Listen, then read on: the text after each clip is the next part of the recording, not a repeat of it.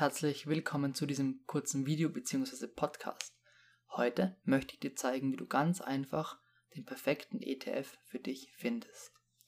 Dazu gehst du auf die Seite justetf.com und hier oben siehst du gleich das ganze Angebot der Seite. Die Seite wirbt auch damit, dass du sehr schnell ETFs findest und eine eigene Strategie zusammenbauen kannst. So, jetzt gehst du hier oben auf ETF-Suche, um dir den ETF auszusuchen. Und beginnen tun wir mit der Anlageklasse. So, du kannst hier ähm, Währungs-ETFs, Währungs Immobilien, Rohstoffe, Edelmetalle, Anleihen und Aktien-ETFs auswählen. Da wir Aktien halten wollen, gehen wir auf Aktien-ETF. Jetzt kannst du hier deine Region, also zum Beispiel Europa, Emerging Markets oder auch die ganze Welt, das Land den Sektor und die Strategie, also beispielsweise die Dividendenstrategie oder ähm, dass du nur in Aktien mit der Fundamentalanalyse, also die Fundamental- und Qualitätsaktien sind, oder Momentumsaktien, also die Aktien mit dem besten Kursgewinn in, den, in der letzten Zeit. Ähm, wenn du das hier ausgesucht hast, wir bleiben jetzt mal einfach bei allen, dann kannst du hier auf Aktions-ETFs gehen. Das sind die, die beim jeweiligen Broker kostenlos besparbar sind. Beispielsweise Comdirect, Consorsbank, ING DIBA, OnVista oder S-Broker. Nachdem ich nicht weiß, bei welcher Bank du bist, lassen wir das einfach mal aus. Ähm, nachdem wir nicht sonderlich viel Kapital zur Verfügung haben, sondern monatlich besparen wollen, haben wir hier die Sparplanfähigen. Auch hier musst du einfach deine Bank auswählen, um das praxishalber zu vereinfachen, nehmen wir jetzt einfach mal die Comdirect. Wir nehmen kostenlos besparbar und sparplanfähig. Kommen wir zum Alter. Beim Alter kann man zwischen älter als 1, älter als 3 und älter als 5 auswählen. Und ich würde hier auf jeden Fall älter als 3 wählen. Einfach weil die ETFs dann mindestens 3 Jahre schon aktiv sein müssen und bei Einjährigen oder jünger als einem Jahr sogar habe ich ein bisschen immer Angst, dass die zu schnell wieder eingestampft werden, weil das Vorvolumen zu klein ist. So, bei den Ausschüttungen kannst du entscheiden zwischen tesorierend und ausschüttend.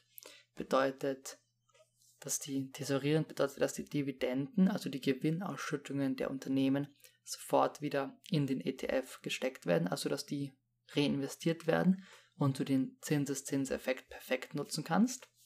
Oder ausschüttend bedeutet, du bekommst die Dividenden, die Ausschüttungen aufs Konto und kannst dann das, das Geld entweder verprassen, also ausgeben, oder von selbst wieder investieren. Nachdem wir das alles von selbst machen lassen wollen, also keine Arbeit haben, gehen wir auf tesorierend. So, Fondsgröße gehe ich immer auf größer als 100 Millionen, weil das ausreicht. 500 Millionen ist schon sehr viel. Und wenn ein ETF größer als 100 Millionen Vorvolumen hat, dann wird er bestimmt nicht eingestampft.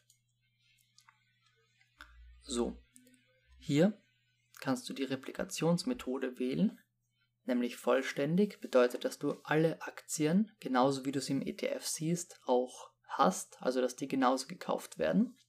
Dann gibt es Sampling, das bedeutet, dass nur die Top-Positionen 1 zu 1 gekauft werden und die anderen durch andere Aktien ersetzt werden können.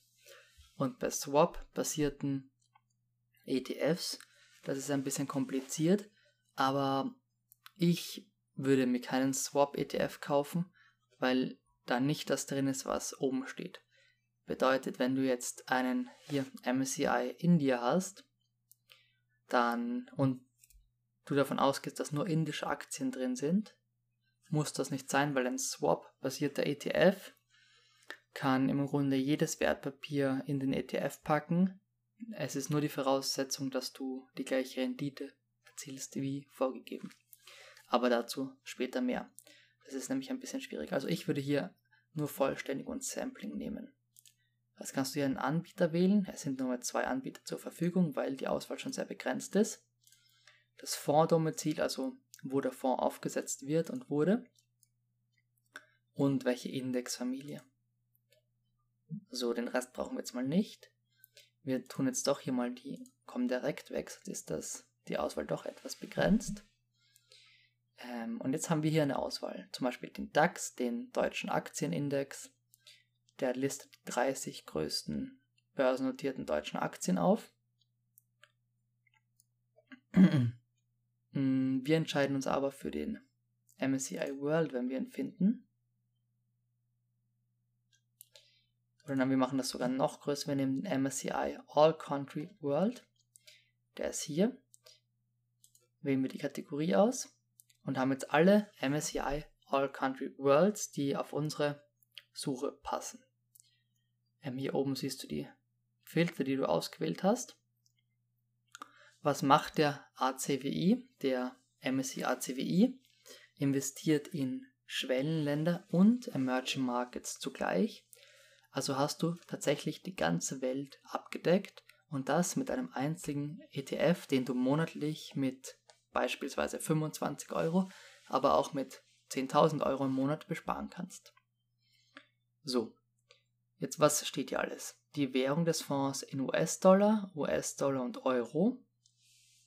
Die Währung kannst du dir in diesem Fall aussuchen, ob du lieber in US-Dollar investierst oder in Euro. Dann hast du hier die Vorgröße. Hier sind 630 Millionen ähm, Dollar investiert, hier 1,4 Milliarden Dollar und hier 250 Millionen Euro. Die TER ist die, ähm, das sind die jährlichen Kosten, die du, ja, wie gesagt, jährlich zu tragen hast. Also du musst jährlich 0,6% zahlen, was im Vergleich zu den nicht passiv gemanagten, also den aktiv gemanagten Fonds sehr, sehr wenig ist. Also ich würde sagen, alles zwischen 0,2 oder noch weniger halt, alles zwischen 0 und 0,6 ist noch vertretbar. Bei Emerging Market ETFs hast du von vornherein eine höhere TER, weil es viel schwieriger ist, in Emerging Market Aktien zu investieren und der ETF daher auch ein bisschen mehr Kapital von dir verlangt. So, hier siehst du jetzt auch noch die, den Gewinnwachstum des ETFs in Jahren, also in einem Jahr. Die haben alle ungefähr gleich zugenommen. Logisch, es ist ja auch im Grunde der gleiche Index abgebildet. So, wir nehmen jetzt einfach mal, wir sortieren das nach TER, weil wir wollen ja möglichst wenig laufende Kosten. Und da wir lieber in Euro investieren wollen als in US-Dollar, nehmen wir uns den hier. X-Tracker MSCI All Country World Index.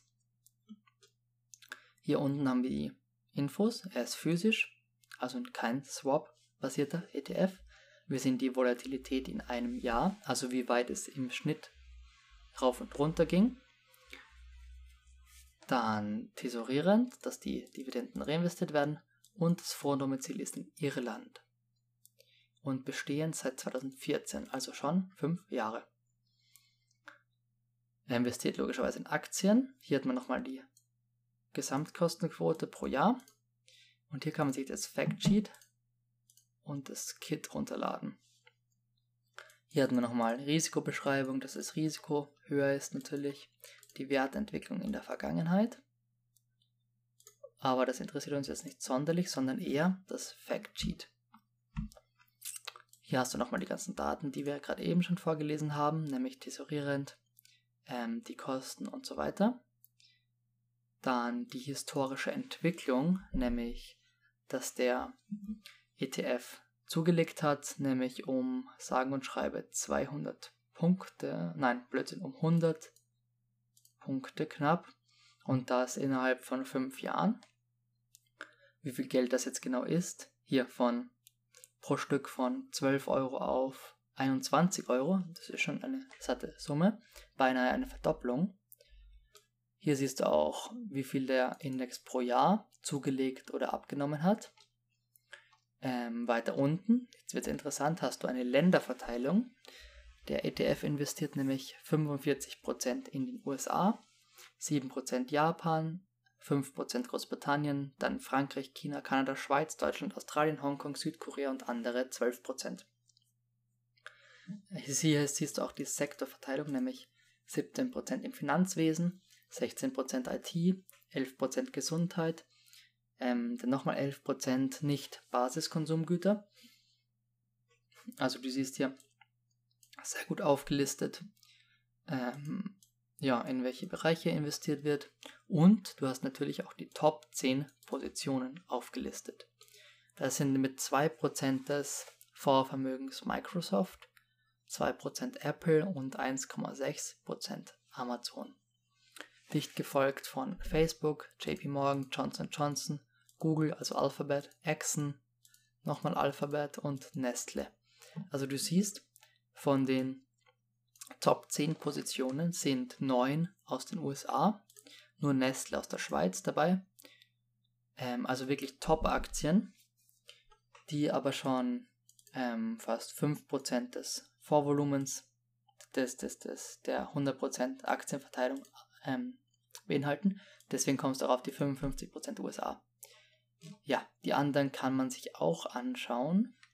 Die anderen Aktien, die enthalten sind. Dafür muss man aber auf die Homepage von X-Trackers gehen, weil von denen ist der ETF. Ähm, ja, ich denke, du hast verstanden, wie man einen ETF sucht. Hier unten kann man jetzt auch noch sehen, wenn man jetzt 25 Euro investieren möchte, kann man das bei der Consorsbank und bei der Comdirect. Bei der Consorsbank sogar kostenlos, bei der Comdirect musst du 1,5% pro Sparrate zahlen. Ähm, aber am besten schaust du dir das selbst an. Und ich bin mir sicher, dass du so deinen passenden ETF finden wirst. Ich bedanke mich fürs Zusehen. Bis zum nächsten Mal. Ciao.